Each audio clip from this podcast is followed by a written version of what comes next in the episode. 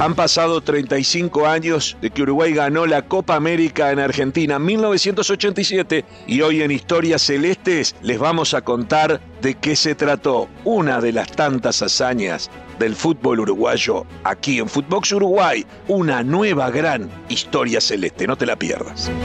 Footbox Uruguay presenta Historias Celestes con Sergio Gorsi, un podcast exclusivo de Footbox.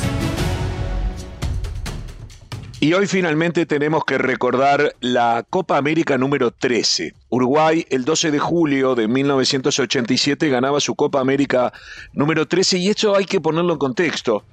Hoy, 35 años después, Brasil tiene 9. Solo para tener una idea, no hablemos del resto, y apenas Uruguay con 10 años de ventaja sobre Argentina, tiene 15.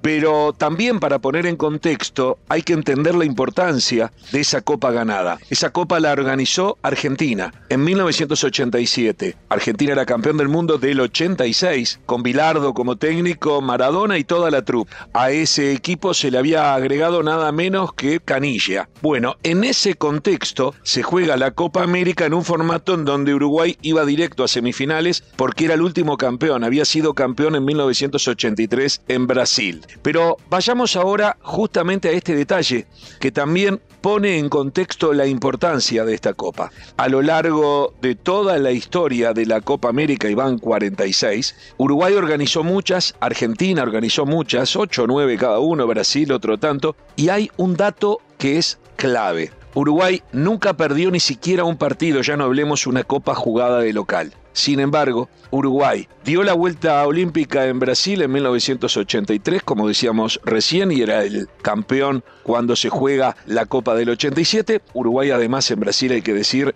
y hay que recordar que fue campeón del mundo, por dar un ejemplo, cosa que ni Brasil ni Argentina pudieron hacer aquí en 1930. Y en el caso argentino, jamás nos ganó un partido, obviamente, porque Uruguay terminó invicto el siglo de local, y jamás nos pudo hacer un gol en una Copa América a pesar de haberse enfrentado en prácticamente todas. A su vez, Uruguay, por el contrario, además de haber ganado una Copa América en Brasil, en Argentina ganó nada menos que tres. La primera en 1916, la de 1987 que hoy recordamos y también la del 2011, jugada ante la Argentina de Messi. Y esto es lo que hay que destacar. Además, Uruguay ganó varias veces en Argentina porque además de haber ganado esas copas, por ejemplo, en la Copa América de 1936, jugada en el verano de 1937, si bien la ganó Argentina, en el clásico del Río la Plata, Uruguay se impuso 3 a 2 de visitante. Dicho esto y poniendo en contexto lo difícil que es para otros ganar en suelo uruguayo, Uruguay conseguía en 1987 la Copa América en Argentina y si bien iba directo a semifinales le tocaba nada menos que jugar contra el campeón del mundo, con Maradona, Bilardo, Canilla y todo el monumental a favor. El pelado Peña, en aquel momento futbolista de Wanders, luego una figura muy importante identificada con el Club Nacional de Fútbol, tuvo minutos en los dos partidos y nos cuenta qué recuerda de esa copa. Hola, hola Sergio, ¿cómo andas Sergio? ¿Andás bien? Bueno, primero agradecerte que siempre te estás acordando de, todas las, glorias que hemos ganado con, Uruguay en esta Copa América del 87, en la cual yo pude participar y cumplir, ¿no? Y cumplir con, la, con la historia del fútbol uruguayo. Yo siempre digo que los campeones del 24, los del 28, los del 30, los del 50, nos pusieron una mochila a todos los jugadores del fútbol uruguayo que hay que ir siempre por la gloria, hay que ir siempre a, salir campeón. Esa mochila, por suerte y gracias a Dios, la pude, la pude cumplir o la pudimos cumplir los del 87 para, para estar en la historia del fútbol uruguayo. Así que como me siento muy, muy, muy orgulloso de mis compañeros, de, todo el cuerpo técnico, Roberto Fleita, Cono Caminati, todos, todo, todo lo que hicimos esa, ese grupo que fuimos a la guerra con una cuchara y un tenedor, porque no es como hoy que se puede ir a competir en iguales condiciones. Nosotros en esas elecciones ir a competir había mucha diferencia, mucha diferencia, y, pero adentro de la cancha decíamos, somos todos iguales, y fue lo que nosotros pusimos ante todo ir a jugar contra Argentina, campeonas del mundo, con Maradona. Pero nosotros teníamos buenos jugadores, nosotros sabíamos que podíamos ganar porque había un muy buen grupo, comprometido, con ganas de darle alegría al pueblo uruguayo. Y, y así lo hicimos.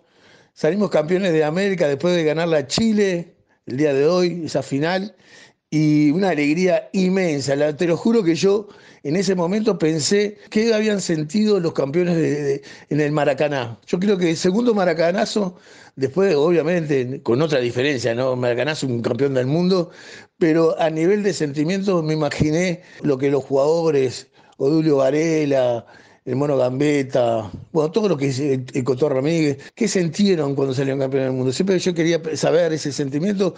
Tuve la suerte de tener de técnico a Máspoli, a Míguez, y siempre les preguntaba eso.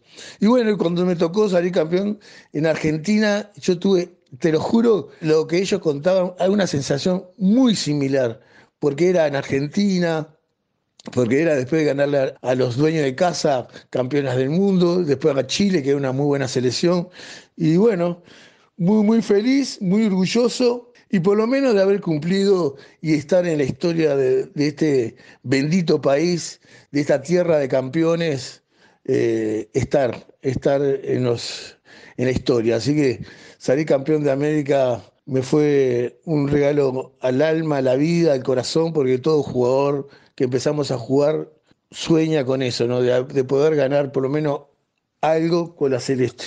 Y haberlo logrado me hace sentirme muy, muy, muy feliz.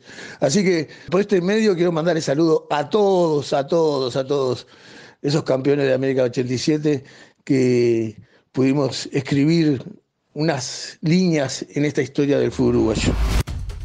Otro futbolista que estaba también en Wanders en esa época y que luego fue a Europa y posteriormente se transformó en una gloria de Peñarol, como Pablo Bengochea, también nos hace un recuerdo de lo que sucedía y hay que destacar que él fue el autor del gol en la final de América contra Chile, que es la que hoy recordamos 35 años después.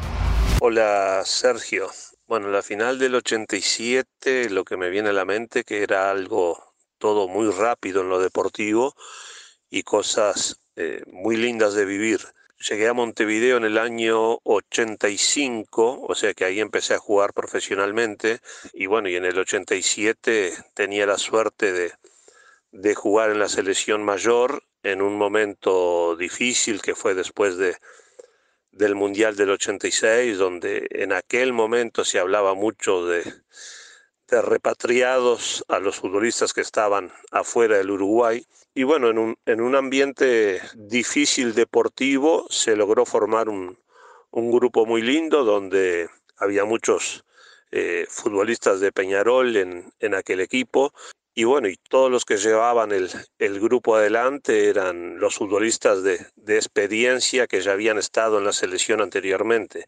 Recuerdo a Altano Gutiérrez, a Antonio Alzamendi a Enzo Francescoli como bueno, eh, líderes de, ese grupo, contándonos eh, todo lo que nos podía pasar en esa Copa América en Argentina.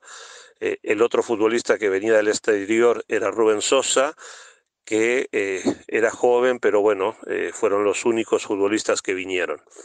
el calendario decía que nos tocaba jugar semifinal, fue contra Argentina, eh, la Argentina campeón del mundo del año 86 y bueno, eh, escuchando mucho a, la gente de experiencia, como te decía anteriormente, tuvimos la, suerte de hacer un gran partido, eh, futbolistas recuerdo que tuvieron a, gran nivel a la hora de, de defender con mucho sacrificio y Eduardo Pereira en el arco haciendo atajadas muy importantes. en una jugada de, contragolpe, digamos, pudimos salir bien y, terminó con el gol de Antonio, que, bueno, fue una alegría inmensa en aquel momento.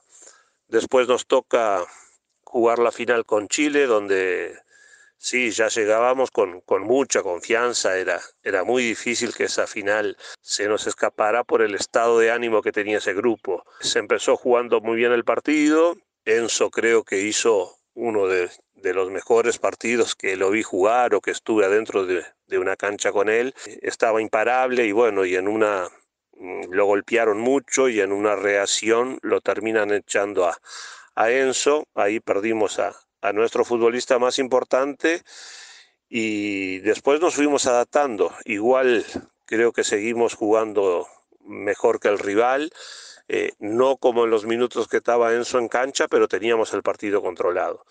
Y bueno, y en una jugada ahí en el segundo tiempo, en un rebote del golero en un córner, convertimos y después, bueno, a cuidar esa ventaja y a, y a disfrutar el título de campeón de América. Creo que muchos de nosotros, los que estábamos en el fútbol uruguayo, eh, hacíamos nuestras primeras armas en la selección y en ese momento la, experiencia, como te dije al comienzo, del Tano Gutiérrez, de Antonio Alzamendi, de Francesco, nos llevó a llegar con esperanzas de, de, hacer una buena Copa América. Tal vez la inconsciencia de nosotros eh, ayudaba a ese a ese grupo de futbolistas eh, muy experientes y que venían de ser muy criticados por, por el Mundial del 86. Pero bueno, un gran recuerdo de, de ese momento de, de, la vida con grandes compañeros, al cual aprovecho para mandarles un, un abrazo grande. Y finalmente me gustaría escuchar la palabra del técnico de Uruguay, Roberto Fleitas. Roberto Fleitas que tuvo una preparación muy difícil de ese equipo en épocas en donde la desorganización era la norma en el fútbol uruguayo. Roberto Fleitas un año después dirigió al Nacional Campeón de América y del Mundo de 1988. Pero ahí en 1987 nos cuenta cómo hizo para armar ese equipo en donde además, entre otras cosas, apenas pudo repatriar cuatro futbolistas porque la palabra repatriados era una mala palabra en el fútbol uruguayo porque no nos había ido bien en el Mundial del 86. Escuchemos a Roberto Fleitas, que hoy tiene 90 años y que nos hacía este recuerdo hace unos años atrás. 17 días, nene, para traer una selección que no tenía apoyo de nadie, que no teníamos cancha. Yo en la cancha de Miramar, un día el canchero, no sé por qué nos motivo, nos abrió la cancha y tuvimos que andar ahí en los pedacitos de terreno que había alrededor de la cancha. Claro, en el Méndez Piana, frente al estadio. Eh, eh, sí, por supuesto, en el Méndez Piana. Ahí íbamos a practicar, pero un día no quiso el canchero, no sé qué motivo tuvo para no abrir y, y, y nos quedamos entre Claro. los árboles ahí a los costados. La, la camioneta, eh, el profesor Caminate, que Dios lo tenga en descanso, eh, consiguió una camioneta vieja, un ónimo viejo, para que nos arrastrara para algún lado. Este, te garanto que fue una, una- un hecho eh, muy particular que, que, que- rara vez a nivel del fútbol se, se vive, eh, porque fue este, hecho puro sacrificio. Nosotros elegimos, tú lo dijiste bien, ¿eh?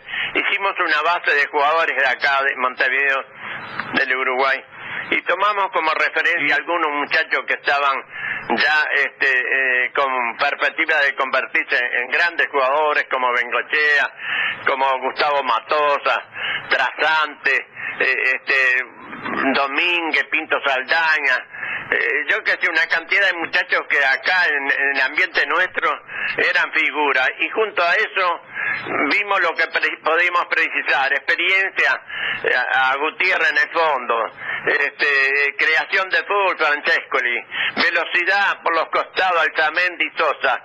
Sobre esa base trajimos los jugadores complementados con lo de acá y se armó, se armó la selección. En definitiva, se cumplen 35 años de la Copa número 13 de Uruguay, de la Copa América número 13, con todo el orgullo de seguir teniendo cuatro estrellas mundiales en nuestra camiseta, 15 Copas Américas, el único título de campeón de campeones del mundo de toda la historia y muchas cosas más.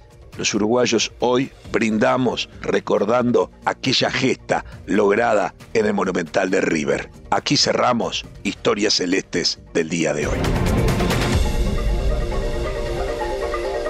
Esto fue Historias Celestes, un podcast exclusivo de Footbox.